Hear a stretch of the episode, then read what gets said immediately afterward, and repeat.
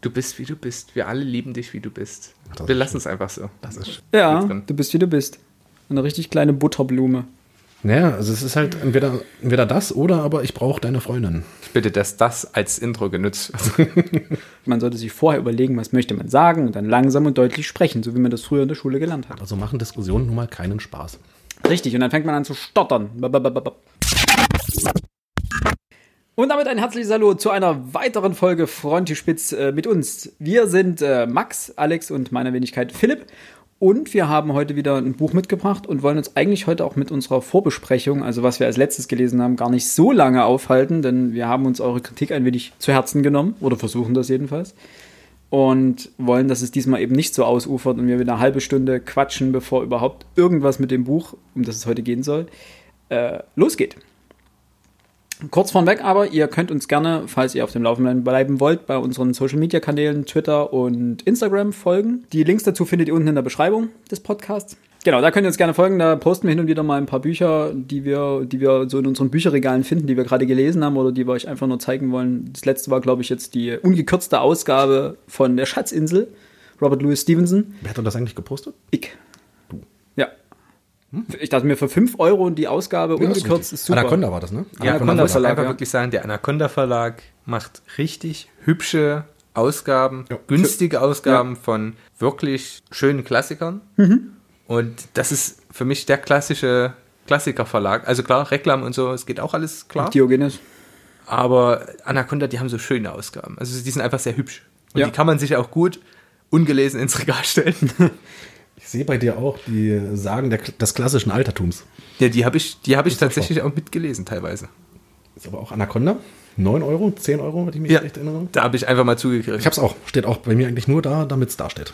Nee, aber die muss man wirklich mal gelesen haben. Also die Sprache ist toll und kann man auch immer gut vorlesen. Also solche Sagen gehen ins Ohr und bleiben im Kopf. Okay. Stehen auch tatsächlich noch bei den, wenn man jetzt irgendwie in den Buchladen geht oder so, bei Kinderbüchern, stehen die klassischen Sagen, also klassische deutsche Heldensagen, klassische Sagen des griechischen Altertums, des römischen Altertums, nordische Sagen.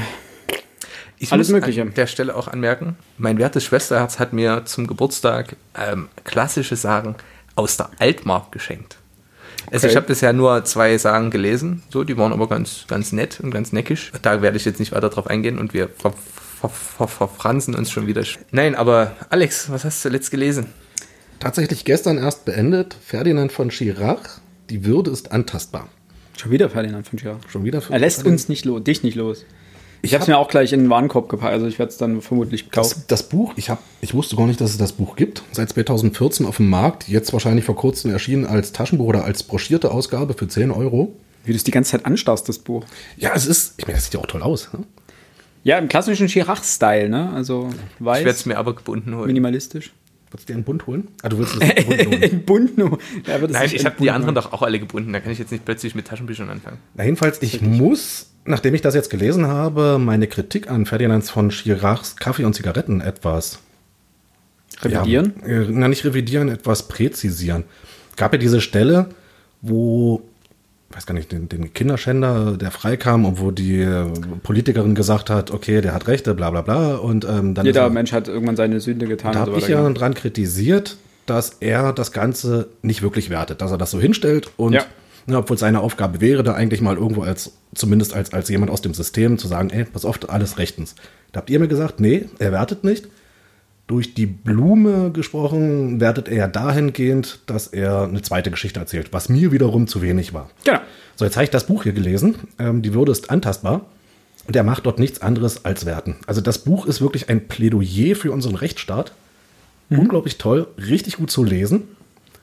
Und jetzt muss ich sagen, wer das Buch kennt und Kaffee und Zigaretten liest, den wird das tatsächlich nicht groß interessieren, ob er da in der Geschichte, die ich kritisiert habe, wertet oder nicht.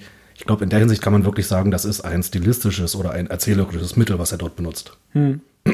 Vor allem nach dem Motto, wenn man ihn kennt und weiß, wie er sozusagen Eben, das Ganze sieht, dann weiß man auch, wie er die Geschichte meint. Deswegen würde ich die Kritik wirklich bloß dahingehend noch präzisieren, dass das vielleicht für den Erstleser etwas merkwürdig sein kann, weil wer die Würde ist antastbar kennt, der dürfte damit überhaupt kein Problem haben. So. Aber dafür, nee, darüber erstmal nicht weiter. Philipp. Icke. letztes Buch? Ich habe als letztes Michel Serre. Was genau war früher besser gelesen? Der gute Mann ist ja leider jetzt vor zwei Tagen, am 1., zwei, drei Tagen, vier Tagen, am 1. Juni gestorben. Sehr schade. Großer französischer Philosoph. Untertitel ist Ein optimistischer Wutanfall. Letztendlich spricht er dort in 70 Seiten. 75, also hinten drauf stehen wahnsinnig dichte 80 Seiten, aber das ist es irgendwie nicht. Irgendwie sind in der Ausgabe nur 75 drin, vielleicht im französischen Original, keine Ahnung. Wobei, hm. vielleicht hat man auch ein bisschen geschummelt, weil 75 klang so wenig, da hat man 80 draus gemacht. Gerundet. Gerundet, genau. Ist ein Plädoyer letztendlich dafür, was, dass unsere Zeit aktuell doch gar nicht so schlecht ist, was die, was die letzten 100 Jahre, was letztendlich alles passiert ist. Und die Dinge, die er anspricht, sind Dinge aus seinem, wie alt ist er geworden? 89, glaube ich? 87? Ich glaube ja. Also irgendwas in den späten 80ern auf jeden Fall. Äh, die Dinge, die er anspricht, beziehen sich auf seine Jugend sozusagen. Das heißt, wir sprechen hier irgendwie von den 20er, 30er, 40er Jahren. 88 ist er geworden. Ich habe gerade noch mal kurz reingeschaut. Er geht sozusagen darauf ein, was war denn früher besser, weil er, er, er klagt sozusagen die französischen Meckerkreise an, die die ganze Zeit sagen, früher war alles besser, wir hatten doch das, wir hatten mehr Gemeinschaft, wir hatten mehr dies, wir hatten mehr jenes. Und listet doch mal auf, was wie es früher war, wie es früher war, an was er sich noch erinnern kann, dass viele Mütter im Kindsbett gestorben sind, dass er auch noch Zeiten erlebt hat, wo eine durchgehende Elektrisierung und Warmwasserleitung noch nicht Phase waren, dass er in Gruppenschlafräumen mit über 100 Leuten zusammengeschlafen hat und man sich dort theoretisch einmal die Woche waschen konnte. Dazu musste man über, aber über drei Höfe und das war nachts um fünf konnte, musste man da aufstehen und dass es doch alles gar nicht so geil war. Ist das Buch eine, eine Autobiografie oder ist das Nee, gar nicht. Es ist, es ist wirklich, äh, wir hatten, was hatten wir gesagt, von ein Essay letztendlich oder eine, eine Streitschrift ist es nicht mal, aber es trifft wirklich, einen Wutanfall trifft es vielleicht ganz ein gut. Plädoyer. Oder ein Plädoyer. Äh, er schreibt das unglaublich pointiert. Ich hatte das auch, wer uns auf Social Media folgt und vor allem Instagram hatte ich es, glaube ich, gepostet. Da habe ich nochmal genau was dazu geschrieben. Also äh, unglaublich pointiert, äh, ohne polemisch zu werden. Letztendlich, und das ist der Punkt, das Ende des Buches gibt dem Ganzen noch einen Twist, nämlich einen politischen Twist. Und es regt zum Nachdenken auf jeden Fall an. Das Einzige, was ich ein bisschen kritisieren muss, ist, die Ausgabe ist, die bei, ist beim Edition Surkamp, also Surkamp Verlag erschienen, 2019. Jetzt die Auflage, die ich habe, ist schon die zweite. Und es kostet 12 Euro, diese 75 Seiten. Das ist ganz schön happig. Für einen Paperback, ne? Also wir reden hier nicht von einem Hardcover, das ist ein Paperback. 12 Euro. Äh, es gibt noch ein anderes Buch von ihm, und zwar Erfindet euch neu. Eine Liebeserklärung an die vernetzte Generation. Das ist sozusagen die, der Vorgänger sozusagen. Da spricht er auch schon ähm, einzelne Themen an, die er auch hier wieder aufgreift.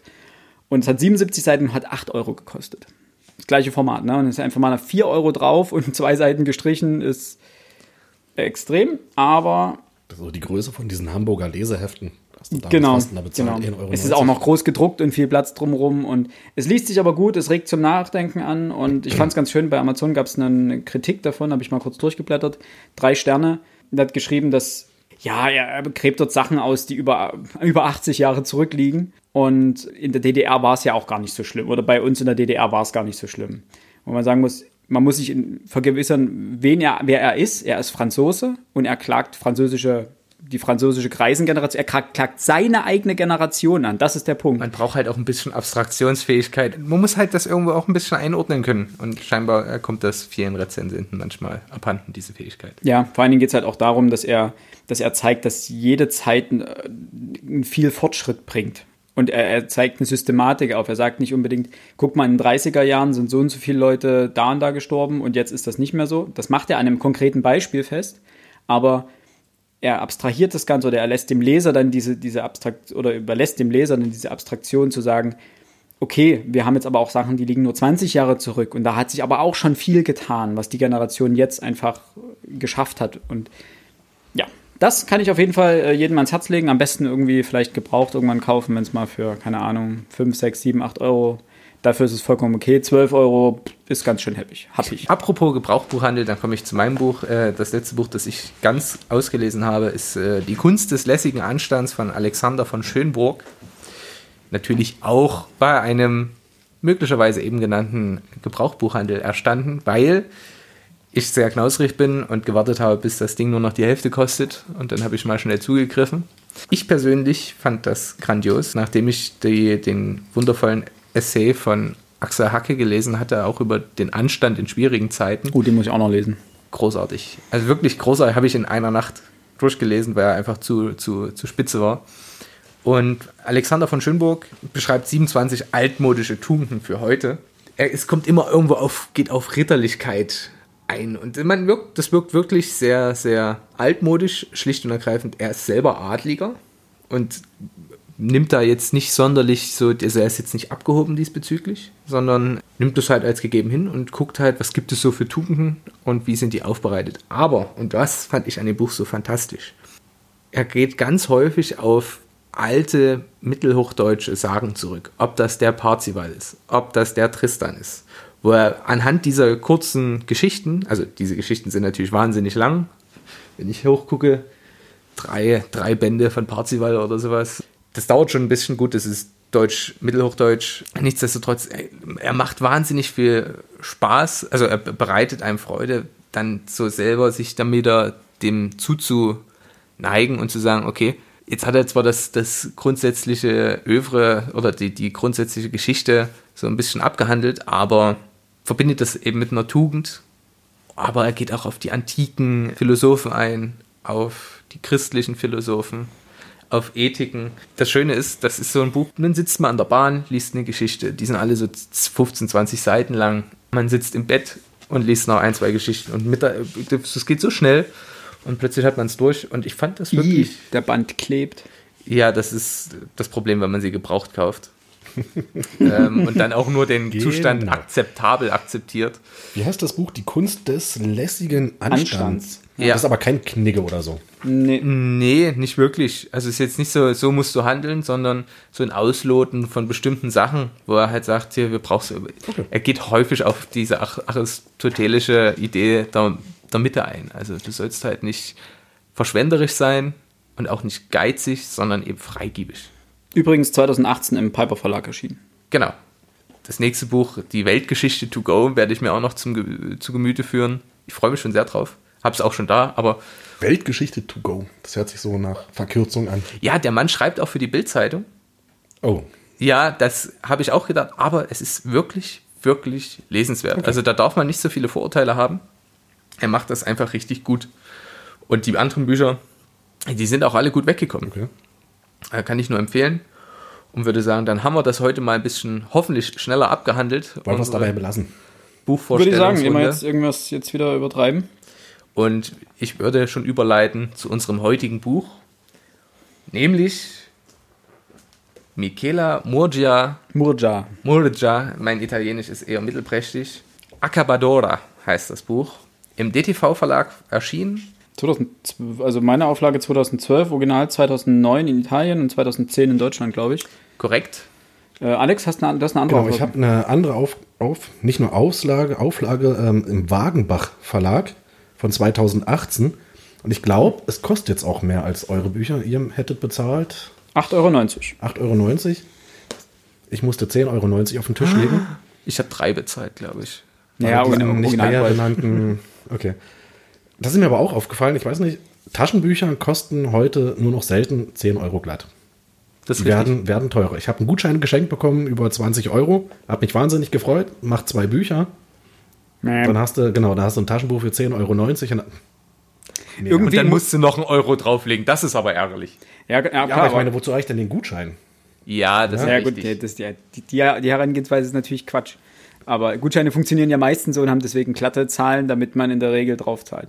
Aber egal. Aber ist richtig. Taschenbücher werden, oder allgemein Bücher werden teurer. Natürlich, mhm. irgendwie muss der Buchhandel seine sinkenden Absatzzahlen natürlich irgendwie aufwiegen.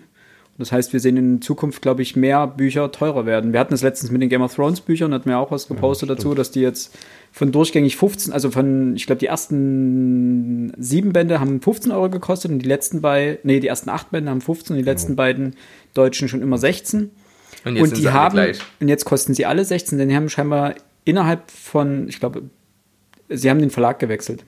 Was? Innerhalb der Verlagsgruppe. Ach so, okay. Das heißt, also ist das ja. Random House? Nee, nee. Blan Valley oder wie das heißt. Ja. ja, aber wozu gehören die?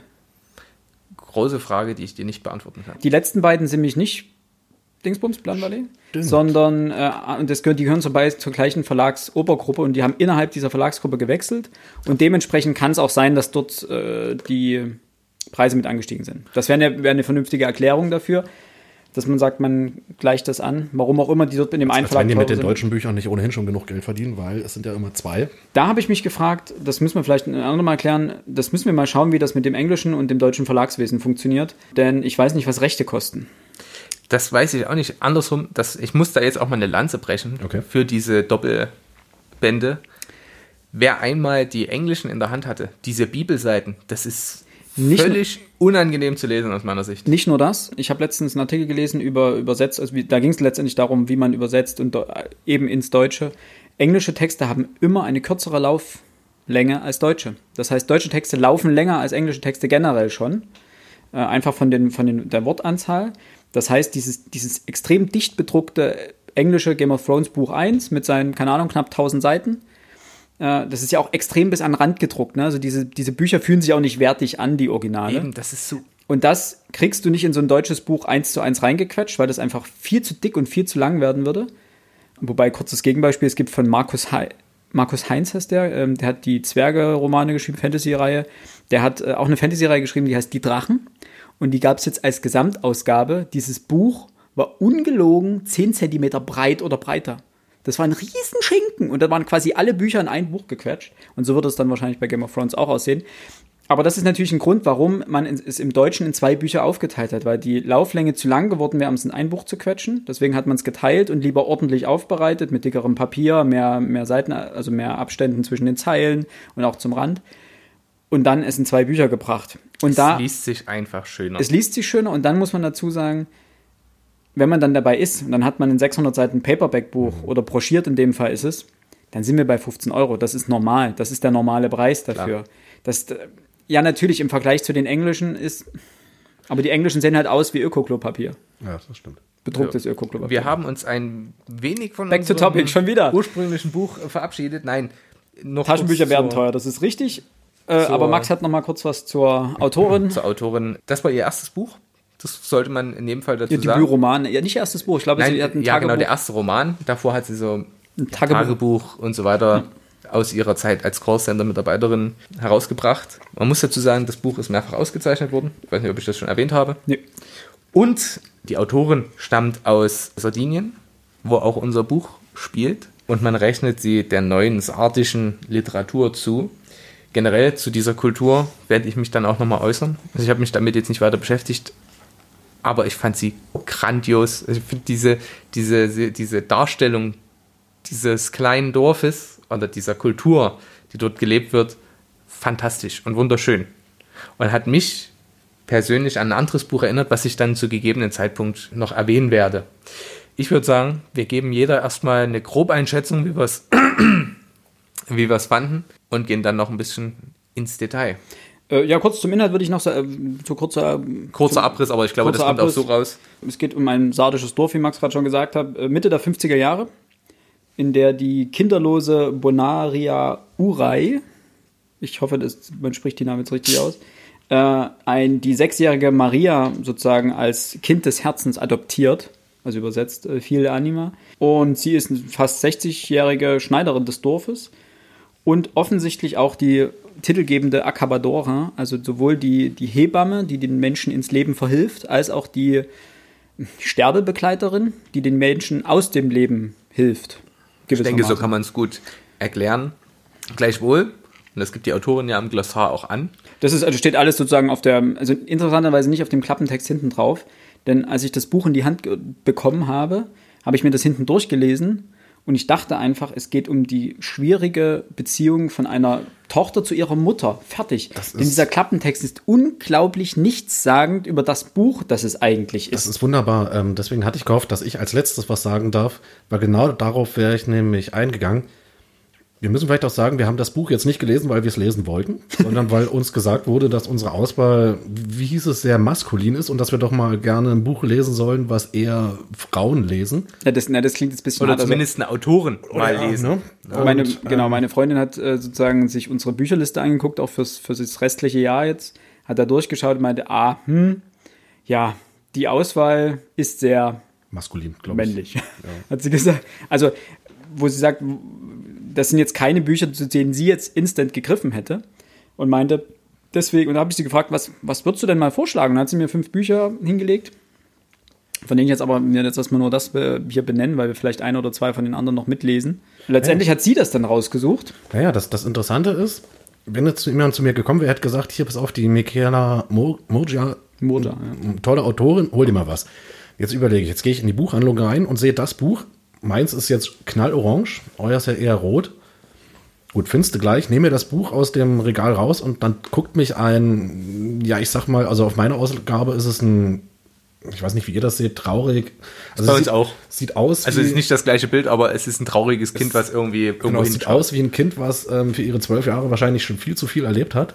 Das war der erste Grund, das Buch gleich wieder zurückzustellen. Wo, wobei ich sagen muss, dass mich Bilder auf Büchern in der Regel nur dann abschrecken, wenn sie, wenn sie schlecht gemacht sind. Also wenn sie, wenn es irgendwie so billig aussieht, wie auf so einem richtig schlechten, billigen Fantasy-Schinken Das, oder sowas. das Bild assoziiert für mich jetzt in diesem, in diesem Roman geht es um ein Mädchen, was irgendwie was ganz Schreckliches erlebt. Und das ist jetzt nicht unbedingt meine Literatur. Dann nehme ich mir das Buch raus und mache exakt dasselbe wie du. Guck mal hinten drauf. Und da habe ich ja bloß den Satz, eine Geschichte über Mutter und Tochter, wie sie noch nie erzählt worden ist. Ein Roman, in dem das archaische und das moderne Italien aufeinandertreffen. Also das wäre jetzt der Grund, das Buch definitiv zurückzustellen, wegzugehen und das nach 30 Sekunden zu vergessen. Ey, Das- liebe Verlage, also ich möchte schon wissen, wer ist ein bisschen, worum es in dem Buch geht. Und hört oft mit diesem, diesen, diesen, ja, mystischen und ach, das ist so toll und ey Leute, schreibt hinten drauf, worum es geht und fertig. Ich hätte es nie gelesen, Überhaupt nicht. wenn ich es einfach nur im, Buch, äh, im Buchladen gesehen hätte. Ich auch nicht.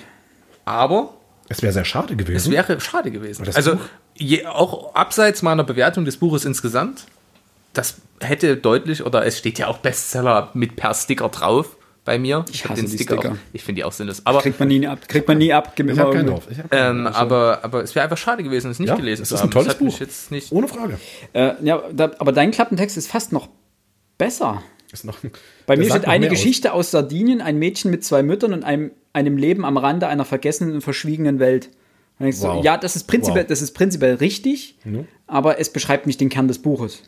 Ja, und der Kern des Buches ist ja letztendlich im Titel auch schon genannt und zum Glück, das muss man dem Buch zugutehalten, jedenfalls in meiner Aus- oder in unserer Ausgabe, bei dir auch, Alex? Das Glossar ist hinten drin. Ne? Genau, gibt es ein Glossar hinten, in dem die wichtigsten Begriffe erklärt sind, nämlich zum Beispiel Acabadora und diverse Backwaren und interessanterweise auch Zia, was ja häufig gesagt wird, eben das Sardisch für Tante. Das hatte ich mir dann auch äh, irgendwann schon denken können, dass das sowas in der Art ist, aber Auch da muss ich kurz noch äh, ein kleiner Einschub. Ich finde diese Sprache so faszinierend, weil im Spanischen wäre es ja Tia, die Tante. Tio, der Onkel dann dementsprechend. Und diese Sprache ist so eine Mixtur aus Italienisch, Spanisch und Französisch. Als wären da alle möglichen Einflüsse reingeflossen. Und ich kann mich ja an solche Sprachen immer sehr ergötzen. Und es ist interessant, dass man das da so wiederfindet. Ob das jetzt äh, bestimmte, bestimmte Accents sind, die auf den, was ja fürs Italienische jetzt eher atypisch ist, die eher im Französischen vorkommen oder eben solche Sachen. Und das ist äh, wirklich, äh, wirklich faszinierend gewesen. Ich finde, ist, ich, es hat mir Bock gemacht, einfach mal Sardinien zu besuchen, was ich nie sonst hätte. Aber zu unserer Grobeinschätzung. Ja. Alex, magst du beginnen? Ich mag beginnen. Also, wie wir schon sagten, es wäre wirklich schade gewesen, wenn ich das Buch nicht gelesen hätte, jetzt im Nachhinein. Es hat mir unglaublich gut gefallen. Es liest sich unglaublich gut. Es ist eine tolle Geschichte. Ich mag sowieso Geschichten, die sich irgendwo mit Tabuthemen beschäftigen. Tolles Buch. Absolut zu empfehlen. fast schade. Ich muss dazu sagen, ich hatte unglaublich wenig Lust auf dieses Buch. Das lag ewig bei mir rum. Ich habe es ewig vor mir hergeschoben, weil ich mir dachte so, oh, ich hatte wirklich nur den Klappentext hingelesen und dachte mir, ich jetzt ein Buch über ein Problem, über ein Kind mit Problemen zu seiner Mutter. Es, das sind einfach Geschichten, die ich im Normalfall nicht lese. Ich lese gerne gesellschaftskritische Sachen, also die, die, die global, also Einzelschicksale sind, sind oder Geschichten, die sich um Einzelschicksale drehen, lese ich einfach nicht so gerne. Ich bin eher für, für die globaleren, für die, für die, die umfassenderen Probleme, was die Geschichten angeht. Also gesellschaftskritische Romane etc. finde ich wesentlich interessanter oder reizen mich wesentlich mehr, weil man ein großes ganzes Bild bekommt und nicht nur eben einen kleinen Teilausschnitt. Ich habe mich aber auch eines Besseren belehren lassen, denn interessanterweise ist das Buch nicht klassisch spannend. Es gibt keine, also für mich fand ich jetzt, es gibt keinen, es ist kein Page-Turner, der sagt, boah, ich will jetzt wissen, wie es weitergeht, ich will wissen, wer der Mörder ist, so übertrieben gesagt. Aber es entwickelt einen gewissen Sog, dass man sagt, ich will wissen, wie es weitergeht. Ich will wissen, wie diese Geschichte weitergeht, obwohl letztendlich in dem Buch nicht viel passiert. obwohl sehr viel passiert. Das klingt jetzt komisch, aber es ist, wenn man das, man kann das relativ schnell zusammenfassen, was, was insgesamt in diesem Buch passiert. Das ist gar nicht so wahnsinnig viel. Sie geht, sie kommt wieder, fertig. Und dazwischen passiert ein bisschen was. Und, aber trotzdem passiert so viel im Detail, dass es, dass es einen, einen gewissen Sog entwickelt und letztendlich muss ich sagen, hat es mich durchaus sehr erfreut. Es war, ich fand es wirklich ein gutes, gutes Buch. Also ich hätte es auch so nicht in die Hand genommen. Ich bin froh, dass ich es jetzt gelesen habe. Ist ja mit seinen 170 Seiten jetzt auch nicht 170. Ja. ja, genau, 170 Seiten auch nicht so immens viel. Ich kann mich diesen, ist bitter eigentlich, dass ich mich da anschließen muss. Ich hätte es auch nie gelesen. Wir haben keinen Diskussionsbedarf, aber doch, der kommt ja. noch. Doch, da, also Diskussionsbedarf in jedem Fall. Ich persönlich fand es tatsächlich spannend. Es gab äh, Stellen, wo man ahnt, was jetzt passiert und, und es ist so gut geschrieben, dass man faktisch die, den nächsten Satz herbeisehnt. Und das ist mir, ich gebe zu, ich habe es heute erst zu Ende gelesen und gestern begonnen. Man liest das flott runter und es macht wirklich Spaß. Wenn man einmal drin ist, will man auch nicht aufhören. Gestern begonnen? Nee, vorgestern habe ich begonnen. Wie auch immer. Und es gibt so Szenen, dann, dann, und es wird immer, immer, immer, immer, also was heißt drastischer, aber es wird so dramatischer. dramatischer. Aber im positiven Sinne. Also jetzt nicht pathetisch, sondern, sondern man will einfach dranbleiben. Auch wenn man ahnt, wie es ausgehen wird, fand ich zwischendrin. Vielleicht so der einzige Kritikpunkt, es wirkt am Ende etwas konstruiert. Ja, man, man weiß halt, so, so das, aber das macht es auch rund, ob man das jetzt gut findet oder nicht. Ich fand das an sich rundete das die Geschichte gut ab. Aber was für mich noch ein zentraler Punkt ist, der bei mir auf meiner, meinem kleinen Stichpunktzettel hier mit, mit zwei Plus gekennzeichnet ist, dieses Aufzeigen einer Kultur, die man als normaler Europäer, ich glaube selbst die meisten Italiener kennen diese, diese, diese, diese Kultur nicht in dieser Form. Ich fand das so faszinierend, wie diese Kultur beschrieben ist, auch wenn es in den 50er Jahren ist. Aber das finde ich, das eigentlich hat mich fast mehr interessiert als die eigentliche Handlung. Ja, same. Weil diese Vermischung zwischen christlichen Glauben und Aberglauben, die ja, die ja extrem mhm. prominent ist auch, ist wahnsinnig spannend. Also das Würde mich mal interessieren, ob das ist heute immer, noch, noch so, ist. ist. Ja gut, ich glaube in der Extremform hier nicht, weil selbst Weiß hier in dem nicht. Buch wird ja auch gesagt, dieses Allerheiligen, dass das andere Städte in der Form nicht mehr machen oder wie diese Klageweiber kommen und so weiter, ja, dass das in den die, die Dörfer, die sich schon Kleinstädte nennen, in denen ist das nicht mehr so, aber das Dorf, um das es hier geht, da ist es eben noch so. Jetzt kann ich das gleich auch noch anbringen. Es hat mich wahnsinnig an Patria erinnert. Auch das habe ich am Herrentag, habe ich das gepostet bei uns auf dem Instagram-Channel. Und Patria hat eine völlig andere Geschichte. Aber was das Kulturelle anbetrifft, befasst sich Patria mit dem Baskenland. Und malt auch ein so schönes Bild, deutlich detaillierter noch als hier, weil es einfach auch viel mehr Platz hat. Also Patria hat, glaube ich, 600, 700 Seiten. 170, da ist nicht einfach von der Quantität so viel zu leisten. Aber insgesamt muss ich sagen, es hat mir Spaß gemacht. Gleichwohl, es ist jetzt kein übelst herausragendes Buch, aber es war gut. Es war wirklich einfach gut. Hätte ich jetzt ehrlich gesagt nicht gedacht, dass euch das gefällt. Wirklich? Ja. Nee, es, aber also es ist jetzt nicht böse gemeint. Sag mal so, das, das Buch hatte permanent die Gefahr, dass es bei mir abrutscht in, oh, was das für ein Mist. Das hat sie gut gelöst, ne? weil es passiert nicht. Das passiert das nicht, nein, überhaupt nicht. Das ist, das ist das Coole dran. Und es ist das, was man wirklich als schönes Buch beschreibt, weil es, es hat so eine gewisse, es ist ruhig, es ist, es ist, das ist das, was ich meinte mit, es gibt keine Spannung, es ist, was vielleicht falsch ausgedrückt ist, aber ich kann es nicht so richtig greifen. Es ist ein, ein zum Verschenken Buch. Das ist das, das wäre für mich das wirklich ist, ein ja. Beispiel schlechthin. Passend dazu, äh, weil ich es gerade sehe, die Zeiturteil dazu, dieser, die, also es, es sei eine leise erzählte Geschichte und das leise ja. Trifft es, finde ich, wirklich gut. Man, das ist vielleicht ganz gut im so Gegensatz nicht, zu nicht spannend, was irgendwie ein bisschen komisch und leise erzählt klingt, glaube ich, ganz gut. Ja, ohne Effekt heischerisch zu sein, ist man darauf eingegangen.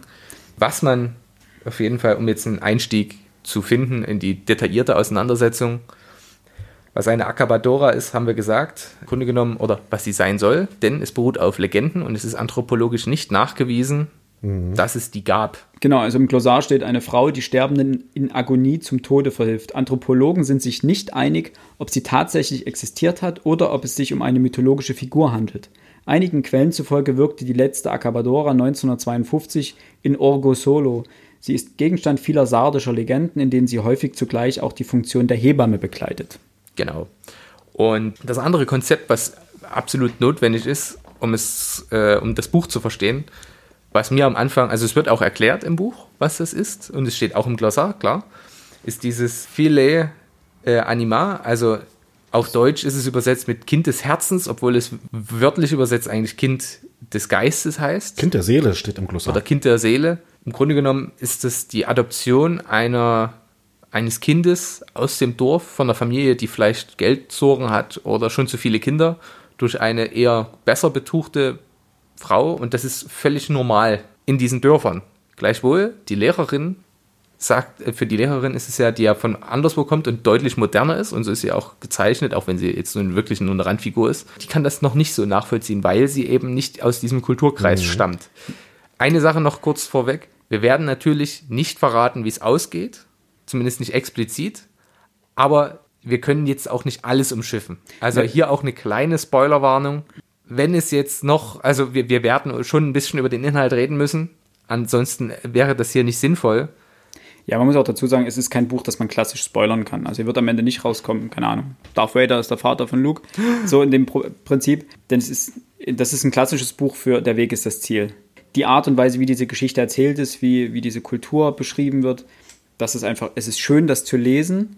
Und das Ende ist nicht das Ziel des Buches sozusagen. Also es rundet die Geschichte ab, aber es ist jetzt nicht so, dass da ein absoluter Höhepunkt kommt und ein Knaller, den man nicht irgendwie äh, vorhergesehen hat.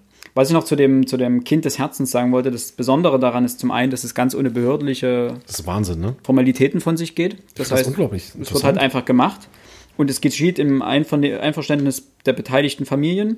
Und das Besondere dabei ist, dass das Kind in engem Kontakt zu seiner ursprünglichen Familie bleibt. Also keine Adoption, in der es heißt, okay, du hast jetzt neue Eltern, das sind jetzt deine, das ist jetzt deine Mutter und das ist dein Vater dein neuer. Und die alte Familie ist sozusagen ausgeblendet, sondern es wird es gibt einen engen Kontakt und das wird ja auch in dem Buch beschrieben, dass sie immer noch zu ihrer alten Familie zurückgeht und auch dort hilft und zu so weiter. Zu Hochzeiten, zu Feierlichkeiten. Also genau, genau. Deswegen auch hinten drauf ein Mädchen mit zwei Müttern und das ist ähm, ein interessanter Twist dann da drin. Gut, gehen wir zum äh, eigentlichen Buch. Ach, was ich noch dazu sagen ja. muss.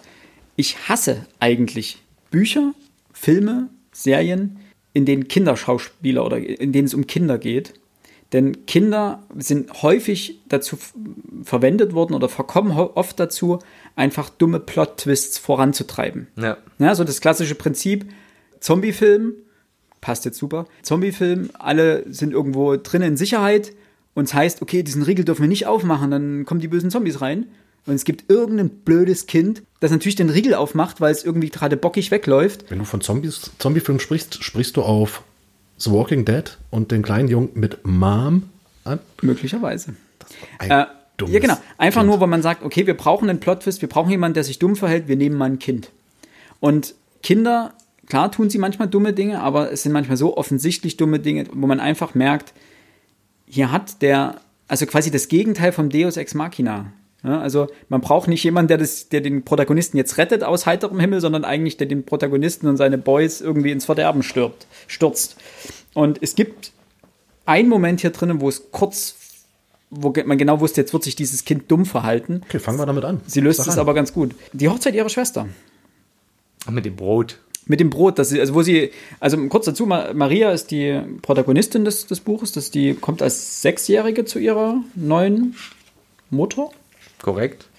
Und später feiert ihre größere Schwester, die sie als wahnsinnig hübsch, Ironieende, äh, bezeichnet, äh, Hochzeit. Und es gibt scheinbar einen Brauch, in dem ein Brot gebacken wird, ein Hochzeitsbrot, das reich verziert ist und dann irgendwie mit, mit Holz Öl, Leim, irgendwas genau. behandelt wird. Konserviert wird. Konserviert wird. einfach, aber auch nie gegessen wird, nie sondern ja, aufgehoben wird und an eine Wand genagelt wird, damit genau. es dort für immer hängt. Genau, und sie geht in das Zimmer, in dieses verschlossene Zimmer, oder die, die Tür ist geschlossen, in dem das Brot liegt und, glaube ich, die Hochzeitskleider oder noch irgendwas. Und setzt sich dort dieses Brot auf den Kopf und äh, das fliegt ihr natürlich dann runter und damit nimmt die ganze Chose ihren Lauf. Aber, und das, das macht sie ganz gut, ich suche gerade die Stelle raus, das ist, wird jetzt eine Weile dauern, äh, und das macht die, äh, macht Moja ganz gut. Diese, diese Szene wird abgehakt dann danach. Es gibt ja. dann den Ärger, alles gut, und dann wird diese Szene nicht weiter thematisiert. Sie hat jetzt keine immensen Folgen, also keine, keine direkten Folgen. Und das war der Moment, wo ich kurz äh, innegehalten habe und dachte so, oh nee, jetzt, jetzt geht, ja. du, man weiß genau, dieses Kind soll dort nicht rein. Sie sagt auch selber, es ist ihr verboten worden, diesen Raum zu betreten. Und sie geht rein und du weißt genau, was jetzt passiert. Du weißt, es muss einfach passieren, weil es steht auch ein Absatz vor, davor, an diesem Tag passierten zwei schlimme Dinge. So. Und damit weißt du einfach, das ist so ein Foreshadowing, du weißt, was kommt. Und ja. Aber gerade so, dann nimmt sie eben diese, diese möglicherweise sehr dumm aufgeladene Sache direkt vorweg und sagt, Ja. es wird so kommen, das wisst ihr auch schon. Aber diese Szene ist ja auch charakteristisch für Maria, da die in dieser Szene A, sie, er versucht ihren Körper kennenzulernen. Das, kommt noch dazu, ja. Na? Und B, ist, ist es ja für sie üblich gewesen, dass sie immer stiehlt. Nicht, weil sie irgendwas brauchte, sondern Weil sie es konnte, weil es da weil sie es konnte, weil es. Ja. Na, genau. Und Äh, äh, Kapitel das- 6, Entschuldigung, Kapitel 6 geht das los, Seite 53. Seite 54, 55 ist sozusagen die Szene, wo das ja, auf den Kopf, vom Kopf fällt. Entschuldigung, ich habe dich unterbrochen. Ja, A wird hier, wie gesagt, diese Kulturtechnik des Brotbackens zur Hochzeit thematisiert. Dann die Frauwerdung, würde ich es mal nennen, von Maria. Ja, und die kleine Schwärmerei für den Bräutigam ihrer Schwester. Sie Genau. verliebt, also sie verguckt sich ja so ein bisschen in ihn, weil also, und interessanterweise war das Einzige scheinbar, was, was ihn so attraktiv gemacht hat, seine Größe. Weil sie sagt am Abend äh, ihrer, ihrer Ziehmutter ja dann, dass der Bräutigam, der Name ist mir entfallen, Ja, der war aber nicht relevant. der war auch nicht weiter relevant, äh, dass er sehr groß sei. Und dabei errötet sie. Und das war scheinbar der Point. Also das war so einer der Punkte, wo ich, wo ich kurz gestutzt habe, weil die, das Kapitel geht ja auch so los. Am Tag der Hochzeit passierten, abgesehen von der Hochzeit selbst, zwei schreckliche Dinge. Damit geht der, das Kapitel los und man weiß einfach, klar, Ich muss ehrlich sagen, dass das Kind sich hier dumm verhält und mit dem Brot klauen, dem Brot kaputt machen. Damit ja, sie klaut ja nicht. Sie geht ja in den Raum, setzt, setzt nur auf den Kopf und Sie nimmt wundert es sich. unerlaubterweise. Genau, Ja, also es wird ja extra darauf, dafür Sorge getragen, dass sie beim Backen nicht dabei ist, dass sie das auch nie anfassen kann. Genau, ja. Es ist abgeschlossen eigentlich oder wegge, weggebracht, aber sie weiß ja trotzdem, wo es Also liegt. dieser Dummheit selber habe ich gar kein Problem gehabt. Was mich ein bisschen gestört hat, war dieser, wie du sagtest, diese, und du sagtest, glaube ich, Max, ähm, die Entdeckung ihres Körpers, dass sie sich dabei auszieht. Also dieses, dieses, ich weiß nicht, ob, ob Mogia oder, oder ähm, eine Art Tabubruch da einfach mal irgendwas, ne, gehen wir nicht zu weit, wir nehmen ein Kind, das zieht sich aus, nagt, betastet ihre Brüste. Das hätte Ähm, ja, meiner Meinung das nach gar nicht so sein. Weiß müssen. Das war so, mh. Das, das, das, so- hat, so- das fand ich eigentlich sogar relativ passend, weil es Ja. war so dieser erste, dieser erste Moment, dieser, eben diese langsame Frauwerdung. Sie sieht, wie ihre große Schwester heiratet. Also es sind sozusagen, Mhm. Die, diese Ereignisse kommen auf sie zu langsam. Sie sind noch nicht bei ihr, denn es ist ihre große Schwester erst, sie heiratet noch nicht sie selber. Sie wünscht sich langsam, dass sie, dass sie selber heiraten würde und sieht sich dann aber im Spiegel. Also ist ja eigentlich ihr Wunsch, sie hat diese Schwärmerei Ja, für den, ja, für den äh, Bräutigam ihrer Schwester und sieht sich dabei im Spiegel an und betastet sich selber und sieht, dass sie eigentlich noch ein Mädchen ist und dass sie noch keine Frau ist. Also so quasi noch nicht bereit ist, selber zu heiraten. Für mich hatte das nicht reingepasst. Ähm, das kann das, man kann das Buch ja auch so als so eine Art Coming-of-Age-Roman lesen. Und dieses Erwachsenwerden erscheint mir im gesamten Buch eher so auf der geistigen Ebene zu geschehen. Deswegen hat es dieser körperliche Aspekt, der so unvorbereitet war, und das ist, glaube ich, auch das einzige Mal, ähm, dass da dass es darum geht, der hat mir nicht so ganz reingepasst. Ähm, das soll jetzt keine Kritik sein. Für mich war das bloß so ein bisschen. ich, aus meiner Sicht ist das auch eine Art äh, Foreshadowing, weil äh, Maria sieht ja, wie ihre Ziehmutter nachts hin und wieder das Haus verlässt, um ihre eben ihrer Tätigkeit als Acabadora Gut, das weiß ich ja dann noch nicht. Das weiß sie noch nicht, aber jetzt, jetzt komme ich drauf. Die, ihre Ziehmutter sagt immer, wenn sie zurückkommt und Maria sie fragt, ja, wo warst denn du? Das erfährst du jetzt nicht, du bist dafür noch zu jung und so weiter und so fort. Selbst als sie es dann herausfindet, sagt sie, ja, du warst immer noch zu jung. Und hier kommen wir wieder darauf zurück, sie spürt selbst, ich bin noch zu jung. Jetzt nicht im Sinne von, dass sie es erfährt, sondern im Sinne von, sie ist noch keine Frau. Sie ist noch nicht so weit, das alles zu kennen. Und das ist für mich so ein, sehr subtiler Moment, in dem sie sagt, okay, Maria ist noch nicht so weit, weil, und das kommt jetzt in diesem Kapi Kapitel, und da ist mein erster Zettel drin, die Acabadora wird wieder zu einem Haus gerufen. Es wird ganz normal abgewickelt, also ganz normal abgewickelt, inwieweit man das abwickeln kann. Und das ist nämlich der zweite sehr bittere Moment an diesem Tage, nämlich, dass sie zu einer Familie kommt und diese Familie möchte den Familienvater, also der, der, er läge im Sterben. So. Und sie soll ihn, und die Acabador, also die ähm, Bonaria, soll ihn sozusagen Ja, quasi Sterbehilfe leisten. Sterbehilfe leisten, genau. Genau. Und es endet ja damit, dass sie diesen Menschen sagt, dafür, dass ihr mich grundlos gerufen habt, sollt ihr alle verflucht sein. Dafür, dass ihr mich belogen und behauptet habt, dass er nicht mehr spreche, seien auch eure Kinder verflucht, die, die ihr habt und die, die noch kommen werden. Man merkt also, der ist noch gar nicht zum Sterben bereit und das kriegt sie selber mit. Ich fand dieses Kapitel war eins der stärksten gewesen, weil das, ähm, ich fand das auch grandios. unglaublich moralisch auch daherkommt. Ja. Ähm, also man darf mit dem Tod nicht leichtfertig umgehen, schon gar nicht sollten andere darüber entscheiden, wie oder wann ein Mensch zu sterben hat. Wir ähm, springen gerade ein bisschen. Ne? Ähm, ja, aber das ist, es folgt ja direkt auf genau, das, was ich genau, gesagt genau. hatte. Und ich fand etwas sehr schön, und das ist ein Stilmittel, das im, im Buch ganz häufig wiederkehrt, ist mir heute aufgefallen, weil ich das noch in einem Seminar wieder gehört habe und da ist es mir dann auch wie, wie, wie Schuppen von den Augen gefallen. Sie hat immer dieses Kopftuch, das sie sich wie für den, vor den Mund hält. Und dieser Brauch stammt schon aus Mittelalter, dass die Dämonen des Sterbenden nicht in dich einfahren. Mhm fand ich super gelöst und ich finde es cool, dass es das hier drin auch, also es wird so explizit nicht gesagt, wenn man das weiß, dann ahnt man, dass es so gemeint ist. Und wenn nicht, ist es einfach eine Geste, die sie, die sie die aber so passt, also die womöglich ja. nicht mehr so assoziiert wird, aber immer noch so durchgeführt wird von eben dieser ja. Acabadora. Allgemein die Vermischung zwischen christlichen, also zwischen Christentum und ich will jetzt nicht sagen heidnischen Praktiken, aber aber, abergläubisch. Aber, aber, ja. Aberglaube spielt noch eine ganz große Rolle, denn man äh, bevor sozusagen die Acabadora Sterbehilfe leistet, werden alle Dinge aus dem Zimmer des Sterbenden entfernt, die ihn Alle sozusagen, religiösen Dinge, ja. Genau, die ihn in dieser Welt festhalten, was hauptsächlich religiöse Dinge sind. Eben Kruzifixe, Marienstatuen und so weiter. Aber auch irgendwelche Knochen oder, oder Horn oder irgend sowas, was an den Fenstern hängt und böse Geister fernhalten soll. Und die also, grünen Knoten an der, an der, an der Klinke mhm. der, der, genau. der, der Tür. Also das ist so eine, diese, diese Vermischung zwischen christlichen Glauben. Denn der, der Pater kommt ja auch äh, mhm. hin und wieder mal vorbei. Der, der, dem wird aber irgendwie auch keine wirkliche große Bedeutung kein, zugemessen. Keine Kompetenz zugemessen. Denn letztendlich, interessanterweise, sie, sie sind alles Christen. Die, die Acabadora allerdings ist eigentlich eher ein Relikt aus älteren Tagen, denn sie tut ja eigentlich was in Anführungsstrichen Unchristliches, denn sie verhilft Menschen über die Schwelle des Todes. Aber sie rechtfertigt sich, oder zumindest sie spricht darüber oder denkt so, dass sie sagt, okay, ich äh, mache nur den allerletzten Schritt gemeinsam mit ihm. Also sie ist schon christlich gläubig genug, um zu sagen, okay, hoffentlich wird Gott das genauso sehen, wie wir das hier sehen, dass ich den letzten Schritt mit der Person gehe. Und hoffentlich ist das ihm Christ, also ist das christlich. Also sie denkt ja. da ja schon drüber nach und versucht das so zu, zu rechtfertigen. Ja, sie die trägt den Ballast ja auch schwer mit sich. Das, das, das treibt sie um, ja. ja. Und spätestens, und dann kommen wir ich würde schon sagen, dass das jetzt auch passt. Erneuter Fall dieser Sterbehilfe für einen Jungen, dessen Bein amputiert werden musste nach einer, und das werde ich jetzt nicht weiter erläutern, warum das so ist. Äh, es gibt eine, eine Verletzung bei ihm, die er gewissermaßen selber verschuldet hat. Selber verschuldet hat. Also ist die Konsequenz seines Handelns, verliert er eins, eins seiner Beine genau. und ist dementsprechend dann an sein Bett erstmal vorerst gefesselt. Alle versuchen ihm einzureden, dass das Leben trotzdem lebenswert ist. Und er sagt aber, er sieht sich nicht mehr, er ist ein Mann, er ist ein Krüppel mit nur einem Bein, es ist kein ganzer Mann mehr, er kann keine Familie mehr auf dem Feld ernähren. Es ist ja ein Dorf, in dem die meisten oder also die, jedenfalls die Männer, die beschrieben werden, noch von ihrer Hände Arbeit leben. Und dementsprechend sieht er sich nicht mehr als Mann und er sagt, er kann keine Familie mehr ernähren. Es ist einfach kein lebenswertes Leben für ihn. Zumal er immer, wenn er erwähnt wurde, wurde er immer beschrieben als jemand, der vor, vor Leben und vor Leidenschaft strotzt und vor Energie und, und vor Kraft. Und vor Kraft und der quasi das Sinnbild des, des kräftigen Mannes. Und der wird eben in Anführungsstrichen so beschnitten.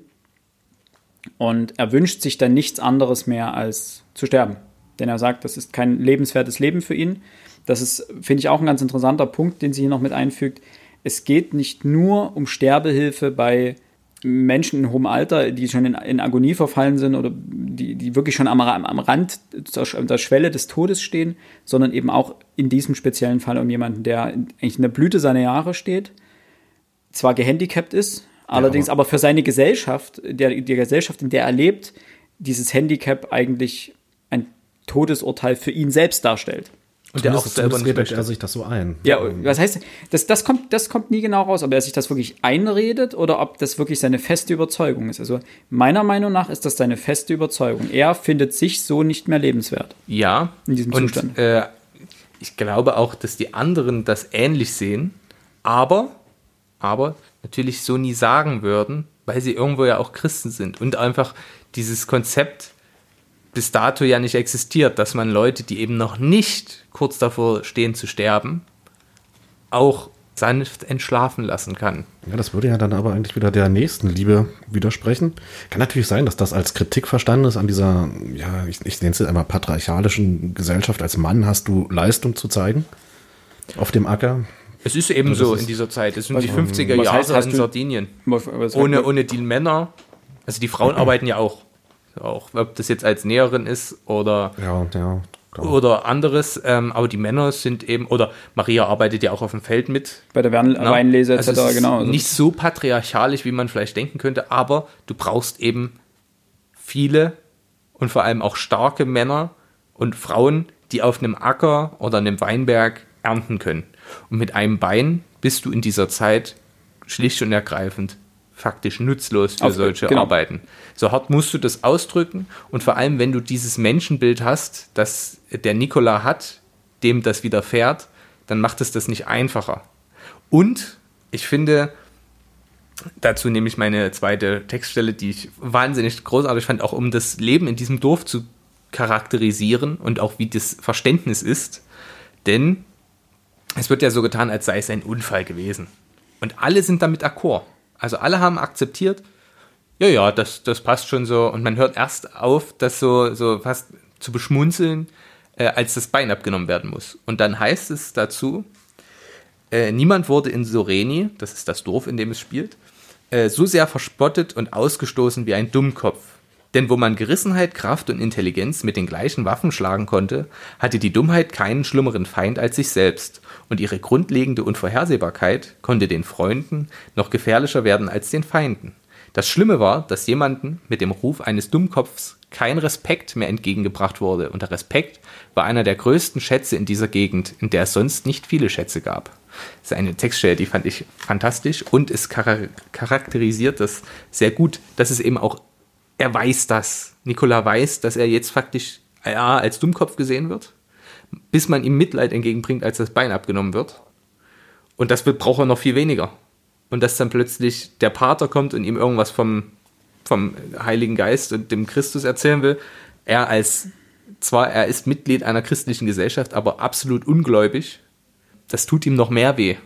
Und damit kommt er überhaupt gar nicht zurecht. Vor allem in den ersten Wochen, wo er dann so wahnsinnig wütend auf alles und jeden ist, dass ich ihm äh, versucht, es kommt ja auch das ganze Dorf vorbei, um zu sagen, hey, sorry, tut uns leid und so weiter und so fort.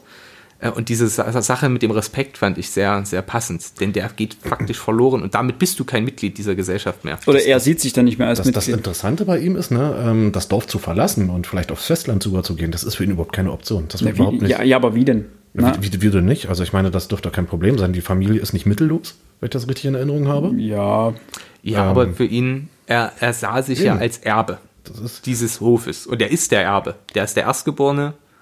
Äh, er kriegt den Hof. Und das, er verhandelt ja auch das. Genau so. Also er spricht immer von seinem Hof, obwohl sein Vater noch lebt. ja. Das sagt, das sagt er auch, er, er, er beschwert sich ja auch nach dem Motto, das, Das wird mein Hof sein, ich muss jetzt darum kämpfen und dies und jenes. Genau. Aber aufs Festland geht, das ist überhaupt gar kein Thema. Also, Nein, eben, das für- für ihn nee, nein, überhaupt nein, nicht. das, Das- ist seine Welt dort und auch äh, das Problem ist, dass sein Weltbild in dem Moment erschüttert ist, wo er das Bein verliert und dass seine, äh, seine Lebensgrundlage dort fehlt. Er würde auch, wenn er jetzt sagt, okay, ich gehe woanders hin, würde seine Lebensgrundlage immer noch fehlen. Er hat, ist immer noch kein, er sieht sich nicht mehr als vollwertiger Mann. Nee, also, also das, das meine ich ja eben, diese, diese Möglichkeit sieht er überhaupt nicht.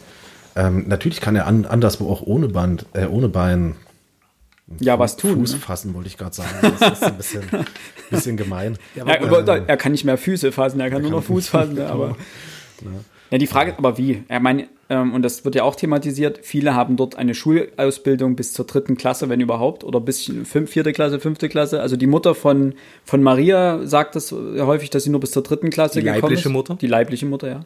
Ähm, und seine Bildung wird nicht thematisiert, aber die scheint jetzt auch nicht weit Ich hergeholt glaube, er ist nicht dumm.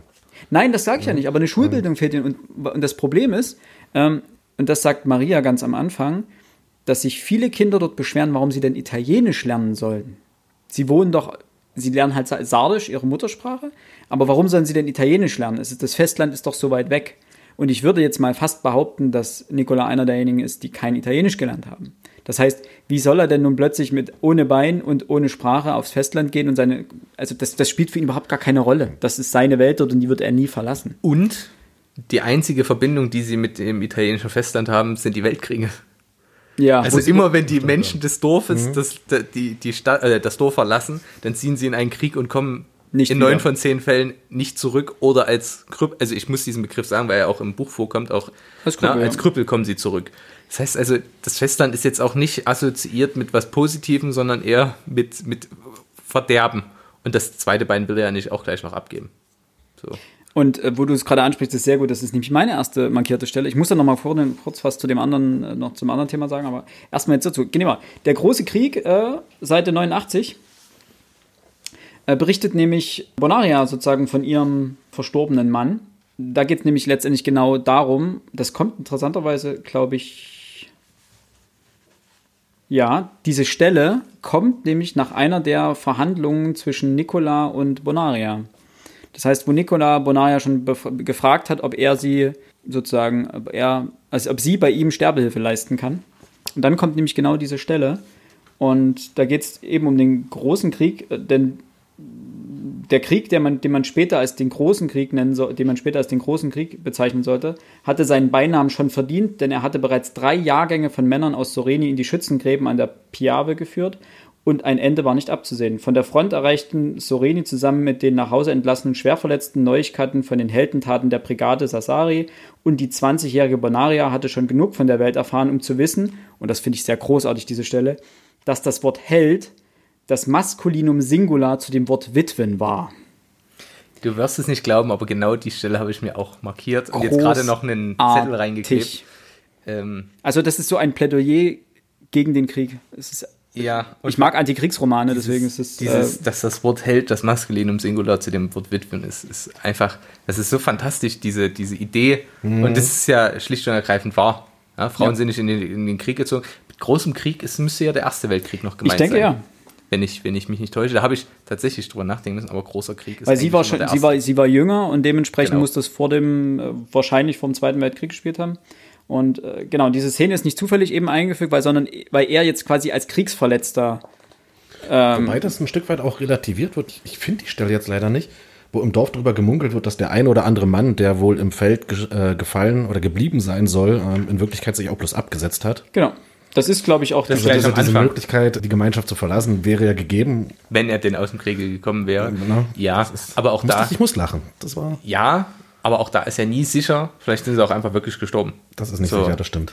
Man weiß es eben nicht. Es Genau. gab kein Facebook, wo du schnell mal nachgucken konntest, wo er das letzte Mal eingecheckt ist. Ja, oder Kriegsver Kriegsgefallenenlisten etc. gab es zwar grob, aber Ja, aber im die Ersten sind ja Weltkrieg, nicht- glaube ich, noch gar nicht so. Ich kann mir gut vorstellen, dass es vielleicht den einen oder anderen Typen gab, der wirklich gesagt hat, Ja, ne, klar, die alte zu Hause hast du keine Lust mehr. Ähm, Das ist der gratis. Ne, Nicht, das wird ja nicht umsonst angesprochen, ne? aber eben, es eben. zeigt einfach, wie, eben, was du vorhin schon sagtest, Max, dass die Verbindung zwischen, zwischen Sardinien und Italien die ist, dass die Männer zum, zum Krieg einberufen wurden und in der Regel nicht wiederkamen. Und drei Generationen von Männern ist halt einfach extrem.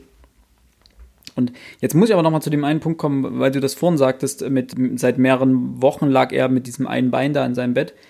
Was Moja unglaublich großartig macht, und das habe ich selten bei einem Buch wirklich so gut erlebt, sind Zeitsprünge einzubauen, die du eigentlich gar nicht bemerkst.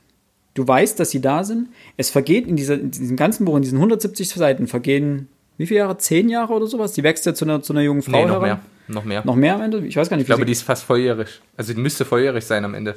Weil sie ja mit. sie lässt es auch ein bisschen vage. Ne? Sie sagt Genau. nicht, äh, es kommt Drei ja, Wochen ein, später. Es gibt, glaube ich, eine Stelle, wo es fünf Jahre sind vergangen, stand irgendwo relativ Genau. am Anfang noch. Ähm, Genau, aber ansonsten steht jetzt nicht über dem Kapitel so zehn Jahre später oder nach fünf Monaten und so weiter. Und auch das mit diesen, mit den Verletzungen, das kommt ja auch immer wieder, auch mit der Pflege später, dass immer wieder eingeflochten wird, dann kommen noch mal ein paar Monate, dort noch ein paar Monate. Also sie, sie, sie schafft es nicht komplette Zeitabschnitte abzuhandeln, so nach dem Motto, jetzt sind drei Jahre vergangen, sondern sagt irgendwie mehr, hier vier Wochen, da zwei Monate und erzählt dazwischen immer wieder ein bisschen was. So vergeht permanent die Zeit, ohne dass man das Gefühl hat, dass man in diesem Buch extrem im Zeitraffer durcheilt.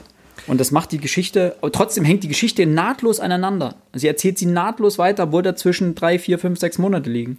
Und das macht sie großartig. Fand ich auch. Also das war wirklich sehr, sehr spannend auch, dass man das einfach so, nicht wie im Film dann so zehn Jahre später, sondern einfach das durchgezogen hat und sie muss noch älter sein, weil sie, als sie dann in die Familie kommt, in tu Turin, Turin.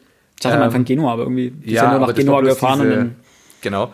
Ähm, da ist der, der Ziehsohn 16 und Mhm. sie ist deutlich älter als er. Deswegen ist das, weil sie ja das Kindermädchen dort wird. Und sie Mhm. muss deutlich älter sein als er. Die ist mindestens drei Jahre älter als er. Und dann vergehen ja wieder mehr Jahre. Also die ist bestimmt 22 bis 25 am Ende des Buches. Das heißt also fast 20 Jahre arbeitet das Buch ab. Und du merkst es einfach. nicht. Also du, klar, man liest es, aber es wird nie so einem auf die Nase gebunden. Und das muss ich tatsächlich sagen, fand ich auch fa faszinierend und sehr positiv ge gehandelt. Korrekt. Korrekt. Sehr, sehr schön. muss ich jetzt auch korrekt sagen? ja. Korrekt. Aber jetzt mal ganz unabhängig vom Aufbau des Buchs. Ich fand generell die sprachliche Leistung von ihr grandios. Also Bilder, die sie benutzt, um irgendwo was zu beschreiben, ist gleich, gleich auf der ersten Seite. Ich muss es vorlesen. Das hat mir echt unglaublich gut gefallen. Ihre Schwestern waren schon junge Frauen, so saß sie allein auf dem Boden und bug eine Torte aus Schlamm mit lebenden Ameisen darin, mit der Achtsamkeit, Achtsamkeit einer kleinen Dame. Die Ameisen im Ta äh, Teig ruderten mit den roten Beinen und starben langsam unter den Verzierungen aus Wildblumen und Zuckersand. In der sengenden Julisonne wuchs die Torte unter ihren Händen. Sie war so schön, wie es manchmal nur ungenießbare Dinge sein können. Ich fand das auch fantastisch. Ich, ich habe das gelesen und wisst ihr, was mir als allererstes einfiel? Der Typ, der Mengele geschrieben hat. Die Diskussion um den Vergleich, was ich euch da gesagt habe, wo ich mir dachte, so wie es die Mogia, äh, Mogia macht, so muss ein Buch geschrieben werden. So muss erklärt werden, so darf gefüllt. Es ist ja nur Füllmaterial, was sie hier schreibt an der Stelle. Aber das ist so toll. Das so muss aber es vermittelt ja auch eine, es vermittelt ja auch eine Stimmung. werden. Das, ja, ja, äh, das ist Du darfst auch die Genre nicht verwechseln. Ne? Guess hat ja keinen Roman geschrieben. Er hat ja eine Misch, diese, diese, diese Mischform zwischen Sachbuch und. zweifellos. Aber Ne? Also er hatte diesen Stil absichtlich gewählt. Und hier geht es ja um eine sehr beschreibende bei Sache. Guess hat mich das wirklich gestört. Und Mogia macht das halt einfach toll. Ich möchte an der Stelle noch was anbringen. Ich glaube, die Frau Morja war selbst davon betroffen, ein Phil der Anima zu sein. Okay. Denn Glaubst du oder weißt du? in der Widmung des Buches steht meiner Mutter allen beiden.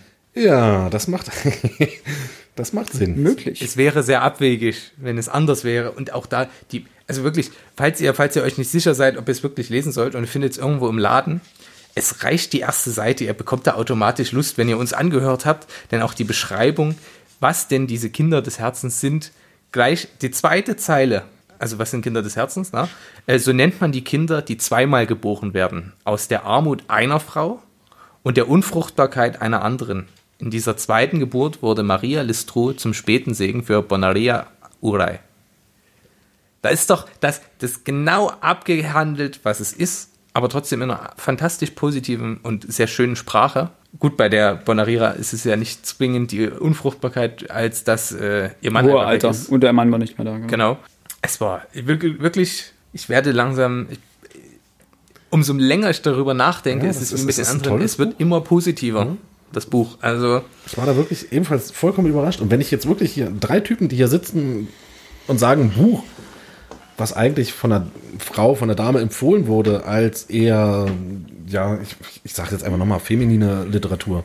Ich hatte mich äh, kurz äh, mit meiner Freundin darüber unterhalten, als sie eben meinte, eure Literatur, die ihr rausgesucht habt, ist zu maskulin oder zu männlich oder wie auch immer. Geht es nicht klassisch darum, dass das in Anführungsstrichen Männergeschichten sind, sondern einfach rein von, vom Gefühl, von der Intuition sind das Bücher, zu denen scheinbar eher männliche Leser tendieren, Geschichten aus dem Strafvollzug, zum, äh, nicht aus dem Strafvollzugsquatsch, sondern ähm, von, von Ferdinand von Schirach, ne? also die ähm, eines Rechtsanwalts. ich muss, Es ist, es, ist, wirklich schwer zu greifen, dieses ich finde diese ganze Debatte um, was ist männliche Literatur und was weibliche Nee, gar nicht, Literatur. nein, aber ich ja, fand das aber ich muss das kurz ja. hier nur auf den Punkt bringen. Ob das jetzt ein Mann geschrieben hätte oder eine Frau, wäre mir völlig gleich. Das ist ein, schlicht und ergreifend eine gute Geschichte. Ja. Ich muss an der Stelle wirklich den Verlag nochmal rügen. Ähm, Leute, macht die Bücher auch so, dass die von Männern gekauft werden. Dann werden die auch von Männern gelesen. Ja gut, die sagen sich halt, die Zielgruppe ist die Frau. Das ist Das ja ist klassisch kapitalistisch. Die Frage Ähm, ist, gibt es hier eine klassische Zielgruppe für dieses Buch? Äh, Interessanterweise, ich das habe mir so verkauft als eins. Ich, das Buch selber hat keine. Das Buch kann von jedem sagen, gelesen Buch- werden, der Bock drauf hat und der wirklich einfach eine super Geschichte lesen möchte. Ich denke auch die Aufmachung aber. Die Aufmachung zielt ist- eher auf ja, Frauen. genau. Und das, Das ist der Fehler. Entschuldigung. Denn interessanterweise, ich habe vorhin ähm, ein paar Rezensionen fix durchgeschaut, die waren komplett von Frauen geschrieben. Ja, Also, Aber gesagt, kein ich- einziger ich Mann dabei, der die Buch- Rezension geschrieben In hat. der Buchhandlung, wenn ich das Ding gesehen hätte, ich hätte es mir nie mitgenommen. Nie Ja. und nimmer. Das ist schön, ne? da wird man gezwungen, sowas zu lesen und dann. Das ist schade eigentlich, weil das Buch als solches, die Geschichte wirklich, wirklich toll ist. Ich möchte aber noch weitere Ja, bitte, mehr, mehr Abschnitte Zettel. Ich oder habe auch noch einen. kurz sammeln, damit ich auch weiß, was ich erzählen will. Also, Max, du hast noch eine Stelle, glaube ich, rausgesucht. Äh, du hast noch viele Zettel. Jetzt äh, wirst, wirst du uns was vorlesen. Und Der Ausschnitt ist wie folgt. Mit 15 Jahren erfasste Bonaria bereits, dass man bei bestimmten Dingen dasselbe Ausmaß an Schuld auf sich lud, ganz gleich, ob man sie tat oder nur dabei zusah. Und das fand ich, dieses, dieses, dieser ganze Kosmos Schuld. Lade ich Schuld auf mich? Handle ich unchristlich? Handle ich christlich? Ist es ein Akt der Nächstenliebe, ihn aus seinem Leid zu erlösen? Ist es, oder ist es das nicht? Und es wird ja auch nicht beantwortet, wirklich. Nein. Denn sie tut es zum ersten Mal, dass man, dass sie jemanden, ich, Anführungsstriche, die ihr nicht sehen könnt, aber ich jetzt anmerke, dass sie ihn erlöst aus seinem Leid. Denn er bittet sie ja monatelang, dass er sie endlich erlösen möge, äh, dass sie ihn erlösen möge. Ist die erst, das erste Mal, wo sie, wo sie so quasi zur Acabadora wird, ne? Also, wo sie das erste Mal jemanden. Mm, nee. Nee. Sie ist ja, das, die hat ja davor schon Menschen. Aber es ist das erste Mal. Ich dachte, sie ist 15 dort am Anfang. Achso, na, dann haben wir über was Unterschiedliches gesprochen. Ja, da lernt sie das kennen. Genau, Was, was ja. ihre Mutter auch macht, nämlich dieses Acabadora-Dasein zu, zu ja, Fri ist, fristen. fristen kann man fast schon sagen, weil es scheint, äh, es scheint eine Berufung zu sein. Genau. Und keine, die immer leicht fällt. Also Richtig. dementsprechend. Und es ist halt wirklich eine Grenzerfahrung, würde ich sagen. Und zwar Ja. jedes Mal wieder, wenn sie da ist, weil sie auch immer wieder ausloten muss. Ist es eine Hilfe für die Person, die am, in der Agonie liegt? Agonie vielleicht noch erklärt, das ist der Status kurz vorm Sterben. Das kann man sehr, sehr medizinisch fassen. Dann würde ich euch da den Wikipedia-Artikel empfehlen, den, man, den wir auch unten verlinken werden. Aber hier ist es eher in dem Fall gemeint, kurz vorm Tode zu sein. Also, dass, dass man kaum noch sprechen kann, dass die Augen faktisch schon zu sind. Dass Das man seelische und körperliche Leiden Genau, quasi. damit man das beendet. Und sie muss eben immer nachprüfen, ist es schon soweit oder ist es eben noch nicht soweit? Und wenn es noch nicht soweit ist, äh, ist es meistens so, dass die, dass die Kinder und Enkel und die anderen Verwandten gerne an irgendwas ran wollen, äh, beziehungsweise einfach das Zimmer frei haben möchten, wie auch immer. Oder einfach endlich erlöst werden wollen von dieser in Anführungsstrichen Bürde. Ja, Weil sie einen Angehörigen schon über 5, 6, 7, 8, 9, 10 Jahre pflegen. Also das ist ja auch eins dieser, dieser in Anführungsstrichen Probleme, in, das hier thematisiert wird, dass die Angehörigen, dadurch, dass es noch eine sehr ländliche Gesellschaft ist, zu Hause gepflegt werden. Es kommt erst ganz am Ende irgendwie mal vor, dass, dass äh, jemand, der einen Schlaganfall erlitten hat, dann auch im Krankenhaus, dass von einem Krankenhaus gesprochen wird. Ansonsten alle diejenigen, die die Acabadora während, ihrer, während ihres Lebens besucht, um sie eben in den, zum Tod zu begleiten oder über die Schwelle des Todes zu begleiten, die sind zu Hause. Das heißt, sie werden von ihren Angehörigen gepflegt und das teilweise über Jahre hinweg. Und es geht also nicht nur darum, was für ein großes Leiden die Menschen, die äh, kurz es vorm betrifft. Dies betrifft, was die durchleiden, sondern natürlich auch, was das für eine Belastung für die Angehörigen ist. Also ohne das, und das macht sie, macht sie so, so feinfühlig auch. Es wird dort keiner beschuldigt, dass man sagt, die Angehörigen wollen unbedingt, dass, dass, ihr, dass ihr Sterbender jetzt endlich umgebracht wird in, oder dass an ihm Sterbehilfe vollzogen wird. Und genauso andersrum. Es, ist, es wird für keine Seite Partei ergriffen, sondern sie beschreibt einfach sehr, sehr fein, was, diese, was dieser Zustand ausmacht. Ja. Für bei, also für, eben für beide Seiten. Außer eben dieses eine Mal, wo sie, und das thematisiert sie eben auch, wo Familien das ausnutzen wollen, weil sie eben an, warum auch immer, ihren, ihren Vater in dem Fall töten wollen. Das wird auch gar nicht genau gesagt. Das wird nicht auch jetzt darum geht es auch nicht. Und das ist das Schöne daran. Es wird nicht, es wird auch dort nicht groß über Schuld oder äh, warum, also die Gründe werden nicht, werden nicht ergründet. Die Gründe werden nicht ergründet, ja. Die Hintergründe werden nicht äh, beleuchtet, sondern es geht einfach nur darum, dass es auch solche Fälle natürlich gibt. Und es ist, jeder, der sich mit dem Thema Sterbehilfe Hilfe, Hilfe beschäftigen möchte, muss oder soll, dem sei das Buch auf jeden Fall ans Herz gelegt, in dem Fall. Absolut, absolut. Es kommt dann dazu, dass sie diese, dass sie, nachdem sie erfährt, dass die Mutter eben diese Accapadora ist, dass sie sie verletzt und nach Turin geht, was wir ja schon angedeutet hatten, und dort zwei Kinder betreut. Sie wird Betreut. Kind- Kindermädchen, also Genau. im Haus der einer reichen Familie. richtig. Und die Kinder dürfen nicht aus dem Haus und sie soll die Kinder sozusagen zu Hause betreuen. Also die Kinder dürfen nicht alleine aus dem Haus, sie dürfen nur mit den Eltern Genau. gemeinsam aus dem Haus. Das hat Und- Gründe, die sie nicht kennt. Die sie Genau. bis zu einem gewissen Punkt nicht kennt, ja. Und da gab es noch eine Szene, über die wir sprechen wollten. Okay. Wird das unsere letzte Szene oder habt ihr da noch mehr? Ich habe danach nur noch. Nein, das passt alles zusammen. Also das wäre wirklich Okay. die letzte Szene im Grunde genommen mit den zwei, mit den zwei. Alex will nach Hause, trommelt schon mit den Fingern. Nein, ich glaube, Nein, Alex alles braucht einfach nur ein bisschen, bisschen Nikotin. Nee, ich muss dann wirklich heute bei Zeiten los. Achso, okay. Aber das können wir gerne noch machen, weil Äh, das war noch ein Thema, was ich vermute wir mal, du hast jetzt zwei Zettel und ich vermute mal auch, beide sehr nah ich kenne, beieinander. kenne die beiden Stellen, an denen die Zettel sind. Ja, mach, hau mal Ähm, in dem Fall, Punkt A, wie gesagt, die Kinder dürfen nicht aus dem Haus, weil es wa- etwas vorgefallen ist. Die Tochter wird langsam aber sicher aufmüpfig und entfleucht, wenn ich es mal so ausdrücken kann. Und Ja, man muss, man, muss, interessanterweise. man muss vielleicht sagen, als, als ähm, Maria dort ankommt, hat sie sofort einen unglaublich guten Zugang zur Tochter und findet gar keinen Zugang zum Jungen. Genau. Das, das ist die Ausgangssituation. ja, Und je besser dieses Verhältnis zu dem Jungen wird, Umso desto, schlechter umso wird es. schlechter wird es zu der Tochter, bis es dahin gipfelt. und es gibt ja den Knackpunkt. Erstmal, nämlich dieser Knackpunkt ist, die Tochter rennt weg, weil sie unbedingt mal sehen möchte, wie es draußen ist. Genau, das ist der Punkt, den ich meine. Bis dahin gipfelt, dass die Tochter wegrennt. Genau, und dann kommt es wie folgt, nämlich, dass Maria mit dem Jungen spricht und der Junge ihr seine Geschichte erzählt. Nämlich, dass er auch dieses Versteck oder sich dort versteckt hat. Das heißt, dort ist, es gibt einen Park irgendwie in der Nähe und in diesem Genau. Park ist sozusagen. Und die haben immer Verstecken gespielt. Und er konnte das sehr gut, das wird ja auch nochmal beleuchtet. Ja. Aber dort passiert eben nicht das, was seine Eltern denken, was passiert, nämlich, dass er sich bloß versteckt hat und nicht wiedergefunden wird, sondern nämlich was? äh, er wird scheinbar ver ja, vergewaltigt oder. Vergewaltigt. Da müssen Doch, wir auch. das kann man, ich denke mal so auch zwischen mal, den. ja. Ja, das, das wird so ein bisschen zwischen, in der Zwischenzeit ist falsch. Es wird sehr deutlich gemacht, aber es wird nicht explizit benannt. Ja, es also, heißt, wobei, nein, ich möchte das gar nicht vorlesen. Das sollen die, die Leser dann auch ja, selber. die, die, die Szene ist unglaublich Intensiv. intensiv, geschrieben. Ja. Das muss man sagen.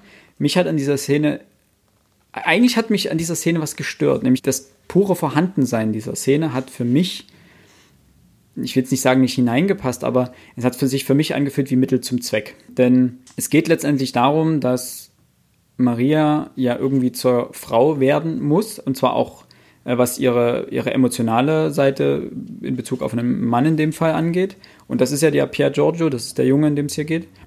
Und dort wird ja quasi diese, diese Frauwerdung vollzogen, äh, ohne das jetzt in dem Fall sexuell zu meinen. Ich glaube, das, das kommt, dazu kommt es auch gar nicht. Und nun brauchte man einen Punkt, wie man die beiden, äh, wie man die, wie man die zusammen- zusammenbringt. Und dann kommt plötzlich diese Geschichte. Und sie hat sich für mich so ein bisschen konstruiert angefühlt, so nach dem Motto, man braucht jetzt noch eine, eine schwerwiegende Geschichte, die das Ganze nochmal erklärt, wo man die beiden zusammenführen kann. Und sie, das war der einzige Punkt, sie ist sehr, sehr gut geschrieben. Also das ist, es gibt keinen Bruch in dem Buch, da er dann geht. Aber es ist auch nicht kitschig. es ist, nein, überhaupt nicht. Und es ist auch nicht, es ist auch nicht zu emotional und es ist, sie schreibt es perfekt. Keine Frage. Aber einfach diese Tatsache, dass zu diesen ganzen, auch dramatischen Entwicklungen des Buches nochmal das oben drauf kam, hat sich irgendwie für mich konstruiert angefühlt. So nach dem Motto, ja, jetzt brauchen wir noch was, wir müssen es irgendwie zusammenleiten. Das ist es. Ich weiß nicht, für mich steht die Geschichte eigentlich auch im gesamten Buch im, im, im, im Einklang. Ich glaube, auch da geht es um Schuld. Du sagtest jetzt nicht sexuell, ähm, sie, sie geht ja mit dem Jungen dann ins Bett. Es wird nie expliziert. Also Dazu, wird- da kommt so noch, lesen wollen. da kommt noch eine mal. Stelle von mir, die Okay, werde okay ich und ja, gleich dann, noch anmerken. Max, dann, dann mache mal. Ich nehme die Szene denn, dann mit dem Jungen, denn da heißt es in dieser Szene wie folgt. Die Tür zwischen den beiden Zimmern war nun nicht mehr wie aufgemalt, denn davor haben sie sich nie gesehen und das, da ist, besteht zwar eine Tür zwischen den beiden Zimmern, aber die wird nie genutzt, weil die eben. Also sie haben sich tagsüber nicht- schon gesehen, aber ja, sie aber sie haben sich halt nie es ignoriert. Genau. War nicht mehr wie aufgemalt und die Nächte waren voller Flüstern und Lachen, erstickt von einer Wachsamkeit, die von ihrem Bewusstsein zeugte, dass das, was sie taten, nicht bis ins Letzte unschuldig genannt werden konnte.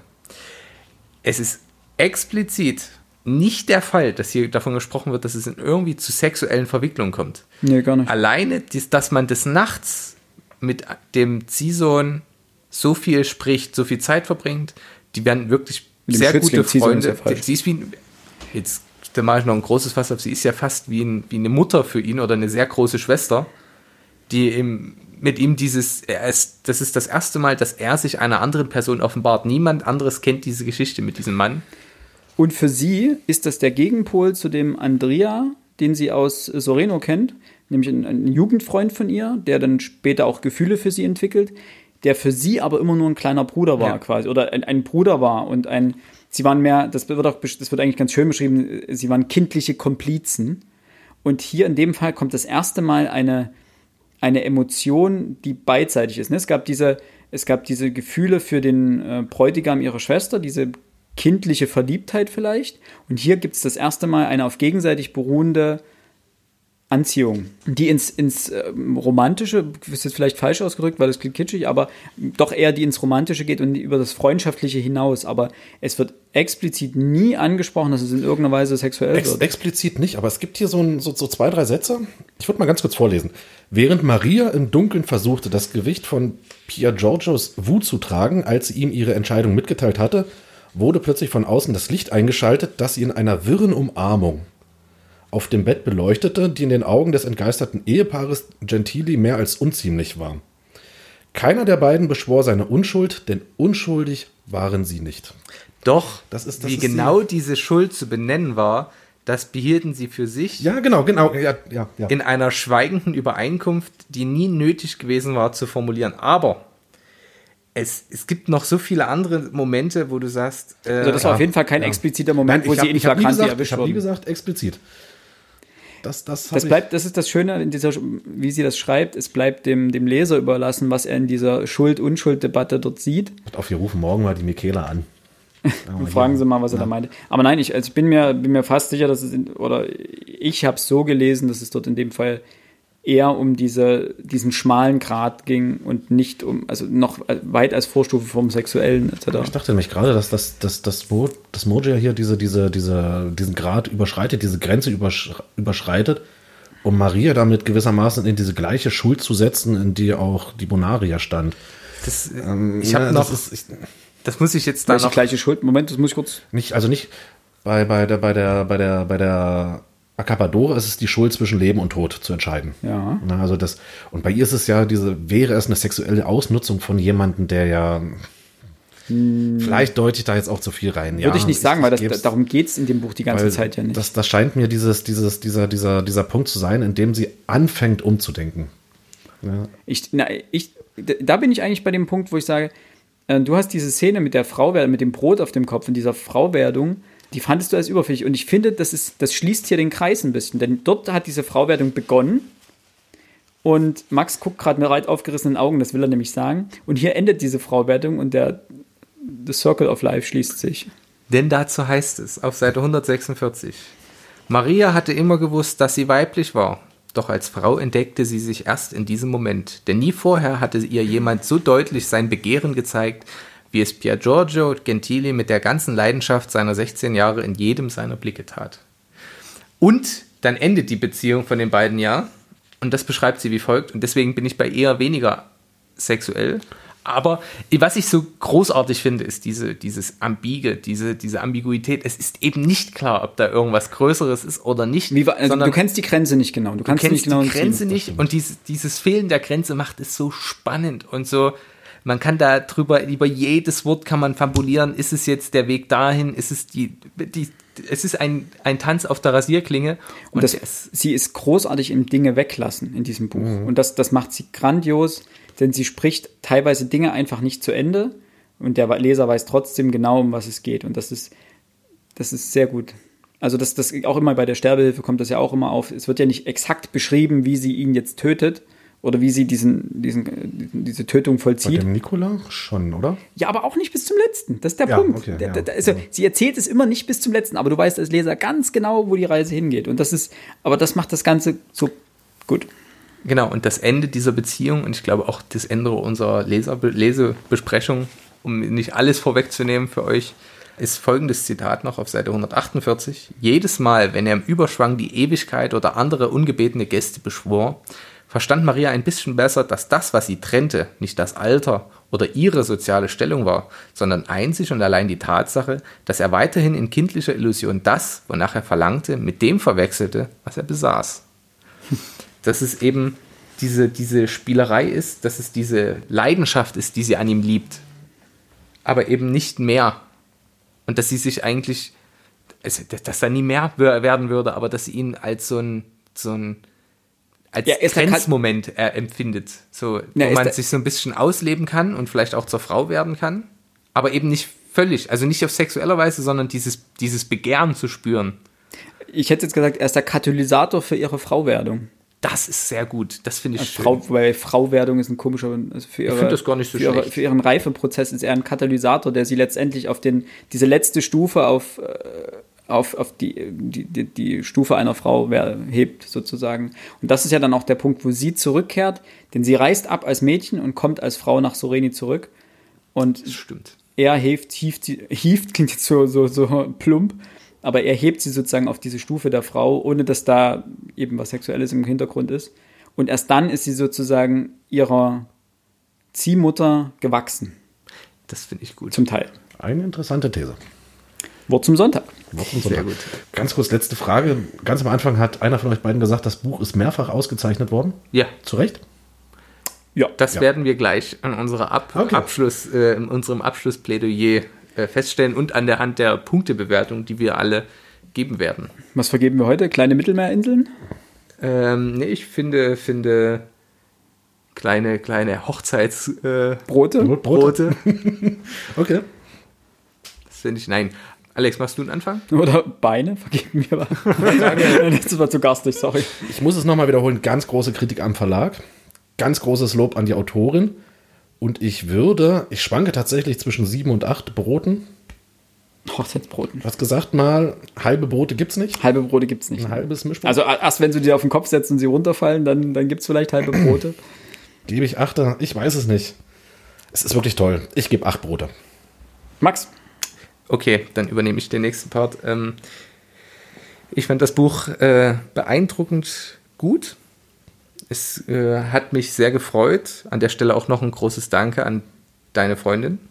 Luisa wir, dieses- Luisa, wir danken dir für diese Auswahl des Buches. Sie hat nämlich vorher auch geschrieben, so nach dem Motto, Mist, wenn ihr das Buch jetzt alle scheiße findet, dann, dann traut sie sich nie wieder, uns was vorzuschlagen. Nein, ich glaube, aber- wir können sie damit beruhigt. Denke ich auch. Ja, äh, es hat wirklich Spaß gemacht. Ähm, es war eine Überwindung anzufangen, aber wenn man das überwunden hat äh, und beginnt, dann macht das wirklich viel Spaß. Ich liebe diese Kultur, auch wenn ich es bloß lesen musste. Und ich, es ist einfach schön, sowas auszugraben und sich damit zu beschäftigen, wie, wie das Leben auch funktionieren kann. Äh, und es ist wie eine Zeitreise und es ist so gut erzählt, es ist sprachlich brillant. Ich bin auch bei acht Punkten. Mir hat das wirklich viel Freude gemacht. Ich hebe es auf ein Level mit äh, von Chirac. Letzte, das letzte Mal. Ich kann es den Leuten nur ans Herz legen, die uns zuhören. Äh, für einen Zehner, ihr macht da nichts falsch und ihr werdet wirklich sowohl gut unterhalten als auch aus meiner Sicht sehr gut an diese ganzen Themen herangeführt. Dem kann ich eigentlich sehr wenig hinzufügen, weil Dann lass es. dann lass es. Ich, ich kann mich euch beiden nur anschließen. Ich fand es ein wunderbares Buch. Wie gesagt, ich hätte es selber so nie ausgegraben oder gelesen. Und fand es, das ist das Schöne dran, man wird in Anführungsstrichen gezwungen, gedrängt, so ein Buch auch mal in die Hand zu nehmen und Ja. auch mal zu lesen, wenn man sagt, okay, da muss man jetzt durch. Ein bisschen wie in der Schule, wo man ja auch ein Buch vorgelegt bekommen hat und das heißt, hier, lies. Aber es gab nie diesen Moment, wo ich es weglegen wollte und gesagt habe, boah, jetzt ist es, also man merkt immer, dass ein Buch oder nicht funktioniert oder dass man es nicht so mag, wenn man sich zwingen muss und überwinden muss, es wieder in die Hand zu nehmen. Und diesen, diesen Effekt hatte ich hier nie. Und Das ist dementsprechend. eine Kunst, ne? Ja, das ist, und das, das macht sie, wie, wie gesagt, ich bewundere an dem Buch den, den Schreibstil, diese Art des, des gekonnten Weglassens. Und damit, sie erzählt mehr, indem sie Dinge weglässt, als wenn sie sie explizit benannt hätte. Und das, das macht sie so großartig. Und äh, de dementsprechend bin ich auch bei äh, vollen acht äh, zerbrochenen Hochzeitsbroten. Und ja, damit sind wir auch heute schon wieder am Ende Gelände. Wir wünschen uns von euch natürlich äh, etliche Kommentare zum Buch, weil wenn ihr es schon gelesen habt oder wenn ihr es äh, dann irgendwann mal gelesen habt äh, oder sagt, sagt uns einfach eure Meinung dazu. Sowohl natürlich zum Podcast als auch zum Buch an sich. Ihr könnt am besten Kommentare direkt bei Podigy ablassen. Dort braucht ihr, glaube ich, noch nicht mal irgendwie eine Anmeldung oder sowas, da geht's direkt. Ansonsten würden wir uns natürlich freuen, wenn wir bei äh, Apple Podcasts ähm, von euch eine Bewertung bekommen. Bei Spotify geht's leider nicht und bei dieser glaube ich auch nicht. Da kann man weder Sterne noch sonst irgendwas vergeben, noch irgendwie eine Bewertung schreiben. Deswegen ist Apple Podcast uns dahingehend mit am liebsten. Dann würde ich sagen, wer bis jetzt noch dran bleibt, äh, dran geblieben ist und noch wach ist, äh, danke fürs Zuhören. Vielen Dank. Vielen Dank, ja. Wir hören uns wieder in äh, einem Monat. Wir arbeiten noch ein bisschen an noch ein paar anderen Sachen, vielleicht also auch hören wir uns früher. Und wollen wir schon verraten, was wir das nächste Mal lesen? Nö, ne? Nö. Nö, machen wir nicht, ne? Ach, nö. Machen wir nicht. Lassen wir es spannend. Richtig, muss ja auch Spaß machen und ein bisschen Überraschung gehört doch dazu. genau. Dann, wie gesagt, danke fürs Zuhören und bis zum nächsten Mal. Tschüss.